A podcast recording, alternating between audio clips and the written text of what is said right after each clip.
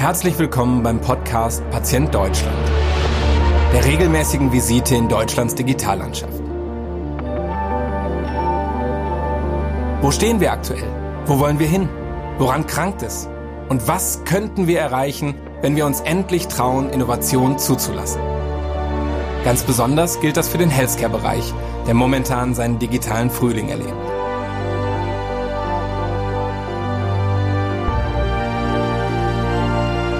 Mein Name ist Carsten Glied. Wir arbeiten mit unseren Unternehmen daran, die Welt durch clevere Digitalisierung und nachhaltig entwickelte Software jeden Tag ein Stück besser zu machen. Und jetzt legen wir das Stethoskop an.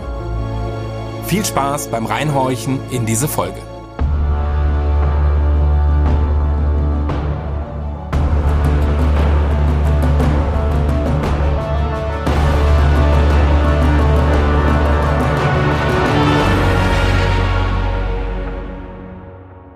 In dieser Folge von Patient Deutschland spreche ich mit Dr. Anne-Sophie Geier. Anne ist Geschäftsführerin des Spitzenverbandes Digitale Gesundheitsversorgung und sie ist deshalb eine wunderbare Gesprächspartnerin so kurz nach dem Start einer neuen Bundesregierung. Wir haben darüber gesprochen, wie wichtig der politische Wille zu mehr E-Health war und ist, warum wir keine Zeit für Pausen, wie zum Beispiel beim E-Rezept haben und wer im System das Tempo am ehesten hochhalten wird. Und nun legen wir das Stethoskop an. Viel Spaß bei dieser Folge von Patient Deutschland. Heute zu Gast bei mir im Podcast Anne-Sophie Geier, Geschäftsführerin des Spitzenverbandes Digitale Gesundheitsversorgung. Hallo Anne, herzlich willkommen. Hallo, danke für die Einladung. Der Spitzenverband Digitale Gesundheitsversorgung, wow, ähm, was für ein Titel ähm, und du bist da Geschäftsführerin. Sag uns doch erstmal, was hast du denn gemacht, bevor du diesen verantwortungsvollen Posten übernommen hast? Wo kommst du so her? Was hast du studiert? Wo warst du in der Zwischenzeit? Ähm, ja, also ich bin ja seit äh, Oktober, ähm, kann man gar nicht mehr sagen letzten, sondern vorletzten Jahres äh, die Geschäftsführerin ähm, des äh, SVDGV, so kürzen wir ihn ab, dann ist es, geht es leichter. Viel besser. SVDGV, viel besser. Ähm, genau. Und ähm, ich bin eigentlich Apothekerin von Hause aus, habe ähm, ja vor äh, sehr langer Zeit inzwischen Pharmazie studiert, ähm, mich aber auch immer für digitale Themen interessiert. Habe dann äh, im Bereich der Pharmazie gab es damals noch einen sehr jungen Wirtschafts-, äh, Wirtschafts Wissenschaftszweig, die äh, Pharmakoepidemiologie.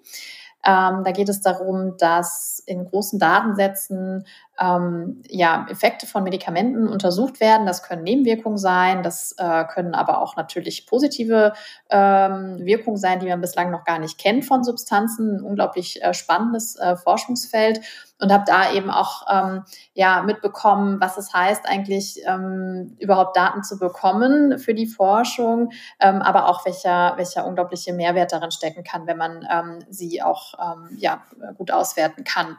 Und bin dann ähm, kurz in die Beratung gegangen, wollte mich so ein bisschen breiter aufstellen, auch ähm, mal ein paar wirtschaftliche Themen kennenlernen, weil man ist ja als Pharmazeut sehr naturwissenschaftliches Studium, sehr, sehr fokussiert auf ähm, Chemie und ähm, ja, Pharmakologie zum Beispiel. Ähm, bin danach in einen Bereich gegangen, ähm, der ähm, eigentlich auch sehr spannend ist. Da geht es um die Bewertung von neuen Arzneistoffen. Also das Amnok äh, kennen vielleicht einige auch vom Namen nach. Das ist äh, ein Gesetz, was 2011 eingeführt wurde. Da geht es darum, ähm, dass wir bewerten, wie gut ist ein Medikament im Gegensatz zu dem, was wir schon haben. Ähm, sozusagen ein, ein HTA-Prozess und ähm, da ist auch der Link zum, zum DIGA-Bereich, den ich dann natürlich ganz interessiert verfolgt habe, weil es meine Leidenschaften so ein bisschen zusammenbringt. Also HTA-Bereich, neue, neue Innovationen in die Gesundheitsbranche zu bringen ähm, äh, und eben evidenzbasiert, also mit einer Studiengrundlage. Und das ist eben ja auch die Grundlagen, die wir jetzt im Bereich der digitalen Gesundheitsanwendungen ähm, haben. Und das sind eben Hersteller, die wir als Verband unter anderem vertreten. Da kann ich dann gleich noch ein bisschen mehr zu sagen, weil wir sind äh, ähm, auch noch sehr viel breiter aufgestellt. Und dann kam ein Anruf und hat gesagt, hier, hier gibt's was mit digital, das musst du unbedingt machen. Oder wie bist du dann zu deinem jetzigen Job gekommen? Ähm, nee, das ist tatsächlich, ähm, ich habe gesehen, dass da, dass der, dass der Verband sich da äh, fungiert und habe auch ähm, ja viel vorher äh, mich, mich wissenschaftlich damit auseinandergesetzt. Was heißt das eigentlich, wenn wir so einen neuen Prozess äh, ähm, etablieren? Und ähm, das ist aus meiner Sicht ähm, unglaublich spannend. Hier kommen so viele verschiedene ähm, Strömungen eigentlich zusammen. Also die digitale Transformation des Gesundheitswesens, die ja schon seit ähm, ein paar Jahren im Gange ist, aber nie so den richtigen Schub bekommen hat und aus meiner Sicht ähm, mit den Liga und eben auch den Erfahrungen, die die Menschen in der Pandemie gemacht haben, nämlich dass digitale Lösungen ähm, einen großen Mehrwert bieten können in der Gesundheitsversorgung. Diese verschiedenen Strömungen, die ähm, habe ich damals schon gesehen und gedacht, da äh, muss ich ganz ähm, vorne mit dabei sein und mich auch dafür einsetzen, dass ähm, diese Innovationen eben auch mehr in der Versorgung verankert werden. Also ohne DIGA gäbe es dich nicht beim Verband auf jeden Fall. Äh, das war zumindest der Aufhänger, ja. Aber inzwischen, ähm, äh, genau, da werde ich, äh, wenn wir vielleicht gleich noch ein bisschen tiefer einsteigen, gibt es so viele andere Themen auch, ähm, die, ähm, ja, die in der Gesundheitsversorgung eben digital gelöst werden können und wo die äh, Unternehmen in unserem Verband ähm, Lösungen gefunden haben und auf den Markt äh, gebracht haben. Dann erzähl mal ein bisschen. Also wir haben nicht genug Spitzenverbände in Berlin offensichtlich und deswegen gibt es seit äh, zwei Jahren, ist das dann, noch einen, nämlich euch. Ähm, ja, es gibt natürlich äh, einige Verbände. Ähm, die Gründungsmitglieder, ähm, die diesen Verband gegründet haben, haben damals festgestellt, sie haben innovative Lösungen für den Markt, eigentlich müsste es auch einen äh, Zugang dafür geben, aber irgendwie stoßen sie an eine Glasdecke. Sie kommen mit ihren, äh, mit ihren ähm, äh, Produkten und Lösungen nicht so wirklich in der Versorgung an und es braucht äh, einen Verband, der die Stimme dieser Unternehmen darstellt. Das war noch vor, äh, bevor das digitale Versorgungsgesetz, das ist ja sozusagen der, ähm, da, da, sind eben die, die Liga mit verankert worden. Das war wie gesagt, davor. Und äh, dann natürlich mit den digitalen Gesundheitsanwendungen ähm, äh, kam dann auch ein, ein erstes, ähm, ja, wirklich ganz konkretes äh, Angebot für Patienten ähm, in der Regelversorgung, für jeden zugänglich in Deutschland ähm, auf den Markt. Und das ist natürlich ähm, super relevant, weil es davor ähm, quasi selektivvertragliche Möglichkeiten gab, aber nicht diesen Gesamtzugang ähm, für alle GKV-versicherten ähm, Patienten. Und wir sind im Verband ähm, inzwischen ähm, ja sehr viel breiter aufgestellt. Wir haben einen ganz ähm, großen Arbeitskreis im Bereich der Telemedizin es wird, glaube ich, eines der ganz großen Felder werden jetzt auch in der nächsten Legislaturperiode. Ähm, es haben ja auch die ähm, Regierungsparteien sich in ihren Koalitionsvertrag reingeschrieben, dass regelhaft telemedizinische ähm, äh, Leistungen ähm, in die Versorgung äh, kommen sollen. Mm, da, ähm, ja, daran arbeiten wir äh, im Verband. Und ähm, das zweite große Feld sind äh, Pflege, ist der Bereich digitale Pflege. Ähm, auch da gibt es ja jetzt ein ähm, einen, ja, einen fest verankerten, im Gesetz verankerten Anspruch auf digitale Pflegeanwendungen, die jetzt dann 2022 kommen werden. Wir haben den ganzen Bereich Prävention, unglaublich wichtig, ähm, früher anzusetzen, äh, als äh, dann, wenn die Erkrankungen schon da sind. Ähm, ja, das sind jetzt nun mal einige der Themenbereiche, äh, um die wir uns äh, kümmern im Verband. Und jetzt beschreibt das mal für so einen ja, Techie, Außenstehenden, was macht so ein Verband dann? Und gerade im Gesundheitswesen spricht er mit den einzelnen Politikern, mit Ministerium, mit, also wie sieht deine tägliche Arbeit so aus? Die ist sehr abwechslungsreich, das kann man gar nicht äh, in, in einen Satz fassen. Ähm, also es geht natürlich immer darum zu schauen, ähm, wo äh, gibt es quasi Themenfelder, ähm, wo wir ähm, Verbesserungsbedarf sehen in der Versorgung. Ich habe jetzt zum Beispiel den Bereich Telemedizin äh, ja vorhin aufgegriffen. Da sehen wir einfach, dass die aktuellen Regelungen eigentlich nicht mehr zu dem passen, ähm, was wir in, in der Pandemiezeit ähm, erlebt haben, nämlich dass ein, ähm, ähm ja, eine telemedizinische äh, Betreuung von Patienten eben sehr gut möglich ist.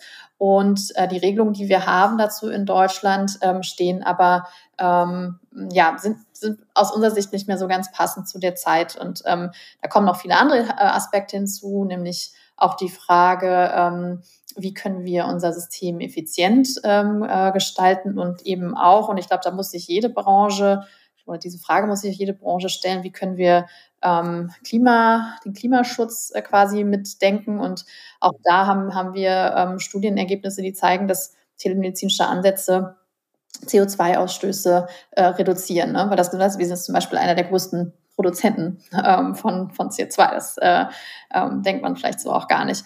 Und ich glaube, dieses gesamte äh, Paket, das muss man mitdenken und das machen wir dann zum Beispiel in einzelnen Arbeitsgruppen. ähm, äh, wo wir äh, ja, äh, die Themen beleuchten und dann ähm, selber schauen, wen können, ja, wen können wir damit erreichen, wen, mit wem müssen wir das Gespräch suchen. Ähm, und dann geben wir zum Beispiel Positionspapiere heraus, die kann man auf unserer Homepage ähm, einsehen. Wir machen aber noch viel mehr. Wir machen zum Beispiel auch Schulungen. Wir sind zwischen der größte ähm, Fortbilder im Bereich Digital Health, ähm, CME-zertifizierte Schulungen für Ärzte, zum Beispiel im Bereich DIGA für verschiedene Indikationen, aber auch im Bereich Telemedizin. Ähm, ja, also es ist tatsächlich sehr breit gefächert. Ähm, man hat mit unglaublich vielen verschiedenen Menschen zu tun und es macht total viel Spaß.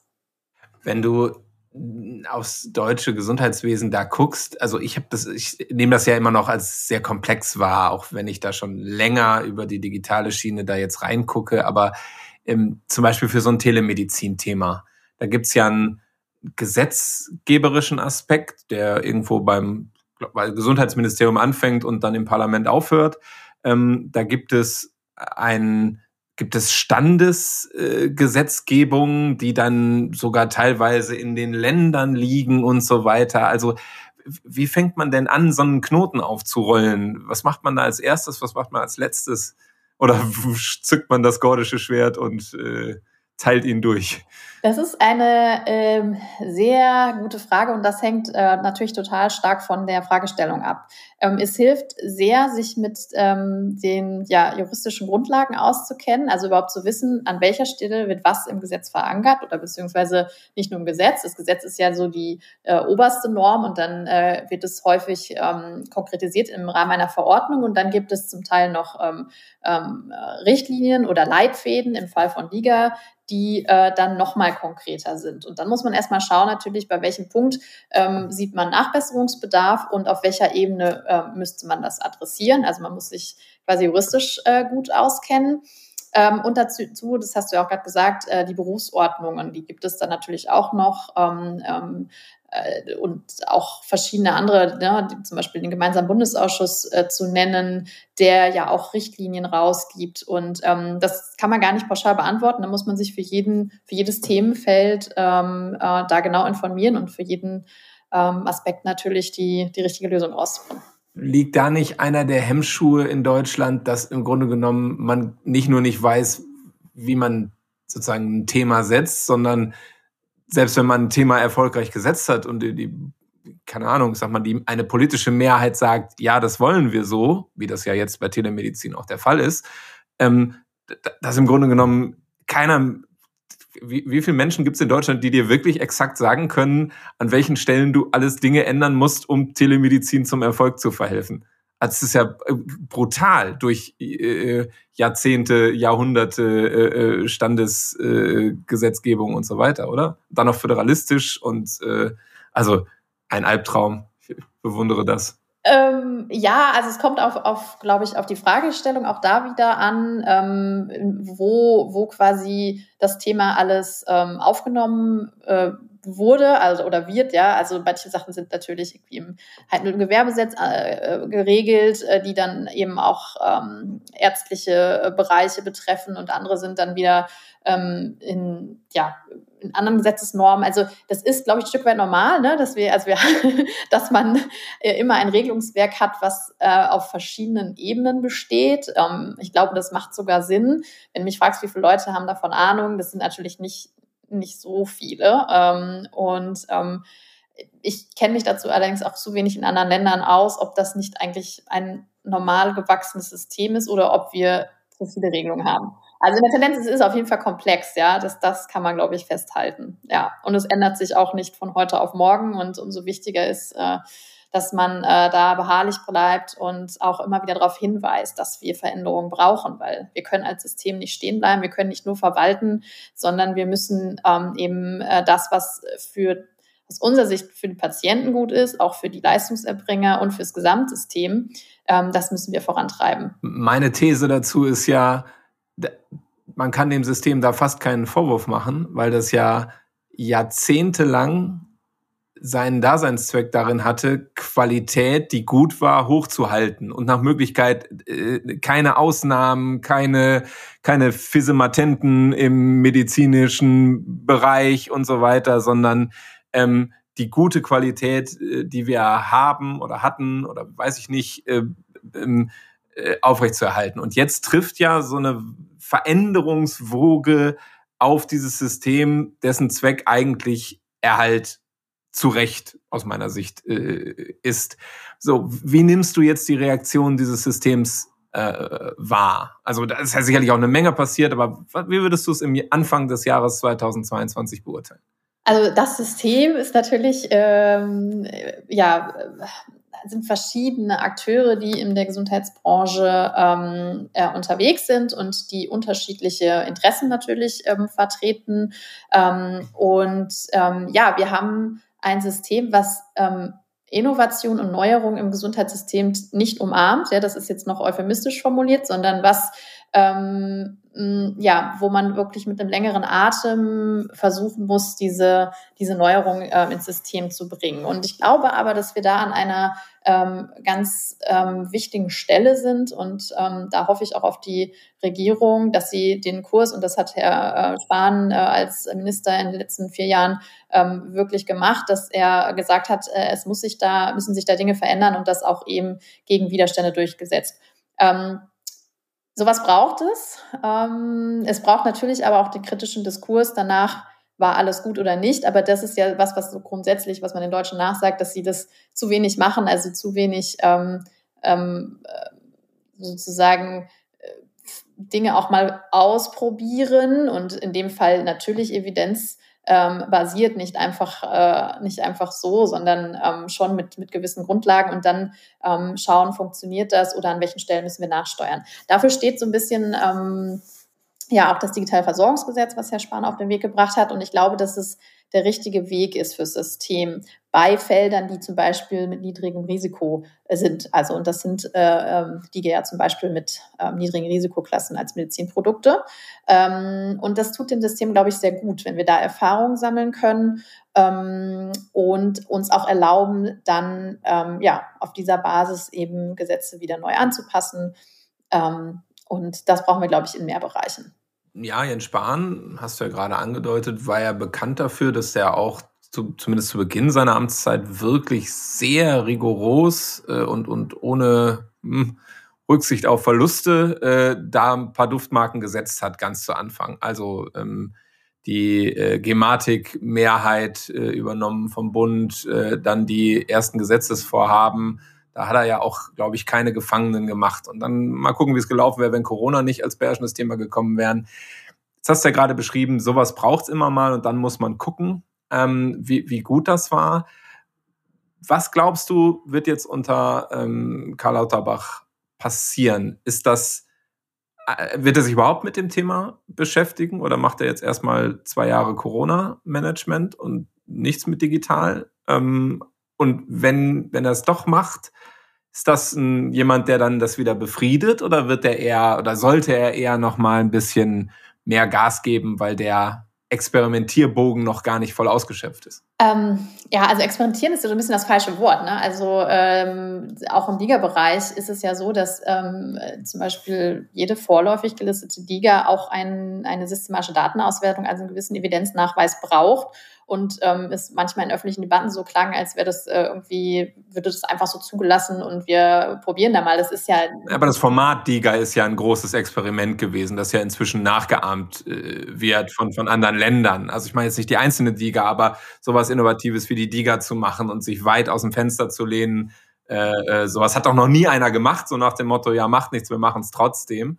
Also ähm, wie siehst du da das, das die kommenden zwei Jahre? Genau, also erstmal super, dass das, ähm, also das ist ja wirklich, äh, es gibt ja irgendwie diese eine Studie, gab es ja mal von der Bertelsmann Stiftung, da war 2018 Deutschland, glaube ich, zum vorletzter Platz bei der Digitalisierung im Gesundheitswesen und ähm, ja, jetzt sind wir im Bereich DIGA ähm, ja, Vorreiter und das ist natürlich schon mal sehr beeindruckend. Also vielleicht zu dem, äh, hat das funktioniert oder nicht. Ich glaube, ähm, wir können schon jetzt nach dieser kurzen Zeit sagen, ja, es ist was, was der Markt gebraucht hat und was äh, unsere Versorgung braucht, neue Ansätze. Was ähm, Herr Lauterbach ähm, machen wird, ist natürlich ähm, an dieser Stelle noch ein bisschen spekulativ. Er hat jetzt gerade als äh, absolutes Prioritätsthema ähm, die Pandemie, ähm, die fünfte Welle. Ähm, ich glaube dennoch, ähm, dass ähm, wir so unglaubliche Herausforderungen haben im Gesundheitswesen, dass es nicht ohne neue Lösungen geben wird.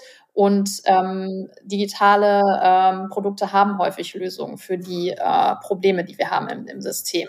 Und ähm, Herr Lauterbach hat ja auch mehrfach äh, vorher erwähnt, also Fachkräftemangel ist eins. Und ähm, da können digitale Lösungen eben auch einen effizienten Einsatz ähm, der Arbeitszeit der Fachkräfte ermöglichen, dass sie sich eben um das äh, kümmern zeitlich, ähm, äh, was, ja, was eigentlich den Kern ihrer Arbeit ausmacht zum Beispiel. Ähm, und äh, gleichzeitig haben wir natürlich mit demografischem Wandel ähm, Riesenthema Themen in der Pflege. Auch da müssen neue Lösungsansätze her. Und ähm, wenn man mal schaut, wo, wo sollen die herkommen, dann sehe ich auch da digitale Lösungen als, als einen zentralen Hebel. Ähm, und äh, dann eben, ich habe es schon erwähnt, äh, Klimawandel. Das wird aktuell jetzt noch nicht im Bereich der Gesundheitsbranche so diskutiert, aber ich glaube, dass es ist wirklich meine tiefe Überzeugung, das müssen wir in jeder Branche diskutieren. Und auch da hat äh, diese Branche ähm, ja viele Ansätze, die ähm, die dem Klima zuträglich sind und die man eben auch nachweisen kann. Und diese ganzen Themen, die beschäftigen natürlich auch Herrn Lauterbach schon, so schon seit Jahren. Ähm, und ähm, da bin ich mir relativ sicher, dass ähm, er da alles, was eben dann auch gewisse Nachweise bringt, äh, als Lösung ähm, mit, ähm, ja, mitdenken wird, auf jeden Fall. Wenn du Lösungen sagst, dann sind es ja die Lösungen eurer Mitglieder vor allen Dingen. Ähm, beschreib doch mal ein bisschen, wer ist bei euch Mitglied und was hat dich so besonders, vielleicht, wo hast du gestaunt, dass es so eine Lösung äh, gibt? Ja, wir sind inzwischen über 160 Mitglieder, deswegen äh, glaube ich, kann ich gar nicht so eine einzelne Lösung herausheben. Es ist ein unglaublicher, äh, eine unglaubliche Vielfalt ähm, in ganz unterschiedlichen Indikationen. Also das finde ich total spannend und vor allen Dingen auch, das haben wir äh, kürzlich mal ähm, erfragt, woher diese ähm, Lösungen kommen. Also viele der äh, Gründer ähm, kommen aus diesen Versorgungsbereichen ähm, und haben gesehen, dass es da große Lücken gibt ähm, und haben sich überlegt, was könnte, was könnte ein Ansatz sein, wie man ihnen begegnet.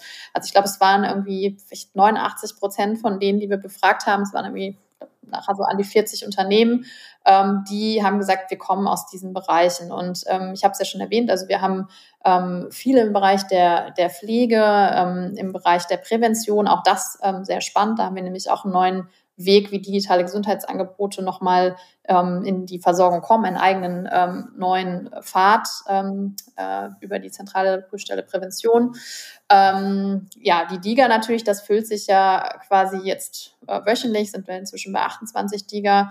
Also ich kann jetzt keine einzelne Lösung herausheben, wo ich sage so, wow, äh, die, äh, die, also das ist ja vor allen Dingen auch was, was in, in der kontinuierlichen Anwendung die Veränderung bringt. Ja? Also wir haben eine Chronifizierung von, ähm, von Erkrankungen. Also da sind wir auch ähm, europaweit, habe ich neulich mal eine Zahl gesehen, ähm, haben wir mit, mit vorne dabei von auch jungen Leuten mit chronischen Erkrankungen. Und gerade die profitieren davon, wenn sie mehr über ihre Erkrankung wissen, wenn sie selber auch Möglichkeiten äh, bekommen, ähm, ja, was dagegen zu tun. Und da setzen auch viele der Anbieter an. Also eine, eine kontinuierliche Begleitung. Hm. Ja, das, äh, mein Eindruck ist auch, auch von vielen tollen äh, Interviews, die ich geführt habe, dass natürlich im, im, im DIGA-Bereich schon das, das Education-Thema, also das Monitoring-Education-Thema schon sehr großen, ähm, was sehr Großes einnimmt. Jetzt hast du eben Telemedizin noch als weiteren Punkt außerhalb der DIGA gesagt. Ähm, ist aber ja schon eine, ein Bereich, also ne, die beiden Bereiche, die sind, glaube ich, relativ klar umrissen. Ich frage mich halt immer auch noch, okay, was gibt's darüber hinaus? Also ähm, sind es bei euch vor allen Dingen Mitglieder, die in, in dem Bereich sind und sagen, okay, dafür brauchen wir bessere Rahmenbedingungen? Oder habt ihr auch ich sag mal, noch krassere Innovationen in euren Reihen, wo du sagst, da ist dieses System überhaupt noch nicht darauf vorbereitet, äh, aber es, es geht technisch und wir müssen mal ernsthaft diskutieren, ähm, ob es nicht auch vom rechtlichen Rahmen her geht. Ähm, ja, genau. Also das ist ja sowieso immer sehr spannend, dass ähm, natürlich, wenn man sich jetzt den deutschen Markt anguckt, ähm, gibt es eben nur ein paar, äh, sag ich mal, Wege, wie man überhaupt in die Erstattung kommen kann als digitale Lösung. Und, ähm, und natürlich ist es mit jedem das ist ja, es ist ja klar, als, als wirtschaftliches Unternehmen muss ich mir natürlich genau überlegen, wie kann ich denn meine Lösung in die, in die, in die Regelversorgung bringen oder eben für Selbstzahler ähm, ähm, ermöglichen. Und das ist ja natürlich in Deutschland aber auch gar nicht so einfach. Ähm, das ist, weiß ja auch jeder, dass quasi der deutsche Markt äh, und der deutsche Patient eigentlich nicht so sehr daran gewöhnt sind, äh, für ihre Gesundheit äh, Geld auszugeben, was in anderen Märkten ganz anders ist, genau, und in den USA. Und da müssen wir halt auch genau schauen, dass wir nicht ähm, dass die Unternehmen nicht in die USA gehen, weil sie sagen, das ist ein Markt, äh, wo ich überhaupt Vergütungsmöglichkeiten habe. Und da haben wir in Deutschland die, die Selektivvertragsmöglichkeit. Ähm, wir schauen aber schon, und das ist uns auch total wichtig, ähm, welche Ansätze gibt es, die aktuell noch äh, gar nicht beachtet sind. Also ich glaube, es gibt einige auch hybride Ansätze, wo man menschliche ähm, quasi ähm, ähm, äh, Leistung, ärztliche Leistungen mit äh, ähm, digitalen Leistungen verknüpft. Und da gibt es zum Beispiel noch keinen, keinen Vergütungsweg in, in dem Feld. Der andere Bereich ist künstliche Intelligenz. Ich glaube, auch da müssen wir, ähm, müssen wir schauen, ob wir da nicht äh, ja, eigene Wege für schaffen, eigene Zulassungswege, weil das ist natürlich auch ein, ein Thema. Eine äh, KI verändert sich ständig weiter und unsere aktuellen Evidenzgrundlagen sind darauf ausgerichtet, ich habe einen fixen Zeitpunkt und da mache ich eine Studie äh, und dann sehe ich, ob sie einen Nutzen bringt oder nicht, die Anwendung. Und bei einer künstlichen Intelligenz, die sich immer weiterentwickelt, funktioniert das System natürlich so nicht. Also wir denken schon in verschiedene Richtungen ähm, weiter und ähm, ja, ähm, haben natürlich eigene Arbeitsgruppen auch für diese Themen, in denen wir das diskutieren. Sind eure Mitglieder vor allen Dingen junge Unternehmen oder gibt es auch durchaus etablierte Hersteller, die sagen, ah, in dem Feld äh, äh, sind wir auch aktiv und brauchen auch die Unterstützung des Spitzenverbandes. Ja, also wir haben, äh, sind sehr, sehr gemischt in unserer Mitgliedschaft. Wir haben viele junge Unternehmen, wir haben aber auch etablierte Unternehmen, ähm, zum Beispiel Pharmaunternehmen, ähm, äh, MedTech-Unternehmen. Also ähm, wir sind da nicht ähm, auf ja, eine Unternehmensgröße fokussiert, sondern uns vereint der, ähm, der, der Wille, innovative, qualitativ hochwertige ähm, äh, Angebote, Gesundheitsangebote ähm, auf den Markt zu bringen und uns eben auch äh, für die Etablierung einzusetzen. Und ähm, ich habe mit, mit äh, teilweise auch mit äh, Gründern, die aus die in anderen Ländern gegründet haben, dann nach Deutschland kommen. Ist bei euch auch so, dass ihr viel ähm, Mitglieder habt, die vielleicht auch in ähm, entweder aus dem ausländischen Markt stammen oder auch im ausländischen Markt ähm, unterwegs sind. Also haben die so ein, so ein bisschen trotzdem den Zug nach Deutschland, weil das eben so ein Riesenmarkt ist? Ja, also wir haben eins vereinzelt Unternehmen, ähm, die auch nicht in Deutschland ihren Firmensitz haben. Ähm, das ist jetzt aber nicht, also wirklich eine, bislang eine kleine Anzahl. Ähm, super spannend wird es natürlich, wenn, also Macron hat ja angekündigt, das ähm, äh, DIGA-Konzept zu übernehmen und äh, sind ja auch einige andere Länder interessiert, wenn man wirklich so einen europäischen ähm, ähm, Binnenmarkt mit unseren Datenschutzstandards äh, für digitale Therapien bekommt. Und ähm, ja, ich glaube, dann wird es auch äh, nochmal eine ganz andere Skalierungsmöglichkeit, sowohl für deutsche Unternehmen als auch für europäische Unternehmen und ähm, auch als Unternehmen aus dem Ausland, wobei man natürlich sagen muss, ähm, die Datenschutzvorgaben sind schon so, dass amerikanische äh, Provider ähm, es relativ schwer haben und das ist dann vielleicht für amerikanische Anbieter dann ein großer Aufwand, ähm, das Produkt komplett umzubauen. Aber das wird man sehen. Also die, äh, die Vorgaben, die genauen, die, die wir dann bekommen werden, wenn, wenn es eine, europäische Lösung auch gibt. Jetzt hast du ja einen ziemlich breiten Erfahrungsschatz. Also zum einen, du kommst selber aus der Pharmazie, du hast im GKV-Spitzenverband gearbeitet, ähm, du hast eben nochmal gesagt, ja, ihr macht als Verband auch Fortbildung für Ärztinnen und Ärzte. Ähm, wenn du jetzt so auf die nächsten ah, fünf Jahre guckst, was glaubst du, welcher Bereich kann am meisten noch dazu beitragen, dass eHealth zum Erfolg wird? Also die, die Politik, die einzelnen Säulen der Spitzenverbände, die Ärzte selber. Wo, wo liegt eigentlich der größte Hebel für den, für den Erfolg von eHealth? Ich glaube, es kann nur ein Zusammenspiel sein. Ähm, ich habe das, äh, also es ist, es kann, also es, es, muss auf jeden Fall politisch gewollt sein. Es muss gewollt sein, dass wir ähm, weiter ähm, die auch eine digitale Versorgung in Deutschland ausbauen, in, natürlich im Zusammenspiel mit einer, mit, mit allen Angeboten, die wir bislang haben. Ähm, also ich glaube, das ist extrem wichtig, aber Gesetze alleine nützen nichts, wenn sie nicht umgesetzt werden und, und gelebt werden. Und da ist natürlich die Versorgung ähm, stark gefragt. Und ähm, ich hoffe sehr, dass auch ähm, verschiedene Ärzteverbände sind ja auch ähm, an dem Thema total dran, dass sie aber auch ihre Vision ähm, entwerfen, wie sie eigentlich die Digitalisierung mit einbinden wollen. Und das ist, glaube ich, extrem wichtig, weil es aus meiner Sicht auch viele Vorteile bringen wird für Ärzte, die aktuell, also meine Schwester ist auch Ärztin, wenn ich mit ihr spreche, dann ähm, hört man halt schon, der Aufwand an bürokratischen äh, Themen ist extrem hoch. Viele gehen raus aus der Versorgung zum Beispiel, weil sie da überhaupt keine Lust mehr zu haben. Und ähm, da können neue Ansätze hm, auch neue Lösungen bringen. Man muss sich halt nur überlegen, wie wollen wir das denn als ähm, System? Und ähm, da müssen natürlich auch die Ärzteverbände ähm, erstmal grundsätzlich bejahen, dass sie den Weg gehen wollen und dann sich auch äh, gemeinsam mit äh, anderen überlegen, wie wollen wir, wie, soll die Versorgung aussehen, wie soll der Arztbesuch der Zukunft aussehen. Und ähm, es soll ja auch, die Koalitionäre haben sich ja auch in den Vertrag, äh, Koalitionsvertrag reingeschrieben, dass es ein, ein, ähm, ein Leitbild geben soll oder ein, ja, ähm, es wird nochmal über Leitplanken vielleicht nachdenken. Und ich glaube, das würde uns vielleicht eine, eine gute Richtschnur geben für die nächsten Jahre. Ne? Also, und dazu kann zum Beispiel auch gehören, dass man sagt, jeder Patient soll nur einmal seine Daten eingeben müssen. Also nicht wie jetzt, ne, wo ich jedes Mal wieder beim Arzt sitze und irgendwie äh, wieder alles neu ausfülle, sondern ähm, sage, okay, die, das muss so geregelt sein, einmal die Daten eingeben und dann ähm, sind sie natürlich in den geschützten Systemen äh, für immer vermerkt und ich habe eben weniger Aufwände. Wie, wie zuversichtlich bist du denn? Die EPA ist ja gerade in so einer Minimalversion äh, gestartet, das E-Rezept jetzt auf unbestimmte Zeit verschoben. Läuft es eigentlich gerade gut oder, oder nicht so gut? Ähm, also, grundsätzlich, äh, glaube ich, müssen wir schon äh, schauen, dass wir die Timelines einhalten. Also der Gesetzgeber hat ja für diverse Bereiche, also auch im Giga-Bereich, zum Beispiel E-Rezept, sich äh, klare Timelines gesetzt und ähm, da muss, müssen wir in Deutschland den Anspruch haben, dass wir die umsetzen. Und ähm, ich halte auch nicht so viel davon zu sagen, jetzt machen wir erstmal ein Jahr Pause und gucken erstmal, wie alles gelaufen ist, sondern die Zeit haben wir nicht. Ne? Also ähm, wir müssen die Erprobungsphasen alle parallel mitlaufen lassen ähm, und ähm, müssen, ähm, müssen starten mit den, mit den Themen. Also ich glaube, mh, mm, ich mache mir jetzt noch nicht super große Sorgen, dass wir da irgendwie total an Tempo verlieren. Aber, ähm, und das ist auch immer unser Appell an alle, ähm, wir haben jetzt, wir haben einfach die Zeit nicht dafür bei den, bei den Aufgaben, die da warten in der Gesundheitsversorgung.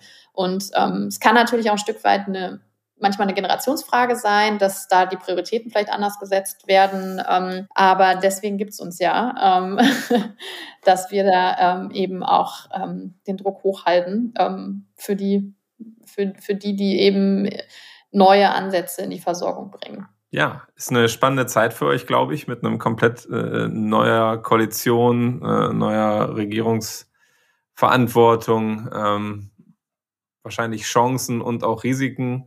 Ähm, ich glaube, an der Stelle können wir beiden nur sagen, wir sind am Anfang vom Jahr 2022. Ähm, wird sich jetzt beweisen, ob das Thema die gleiche Fahrt beibehält, ne? Oder ob es langsamer oder noch ein Stückchen schneller wird. Hast du eine Prognose? Wird es langsamer, wird es schneller? Was sagt dein Bauch? Ich glaube, wir werden es beibehalten. Also dafür werden wir, wir unter anderem sorgen, dafür werden auch die Patienten sorgen, äh, die äh, das auch nachfragen. Ja, also die fragen sich auch, warum muss ich jetzt hier drei Stunden äh, im, im, Wartezimmer sitzen? Ähm, es könnte doch vielleicht auch irgendwie anders gehen. Ähm, und ich glaube, da äh, wird ähm, da wird einfach viel passieren. Ne?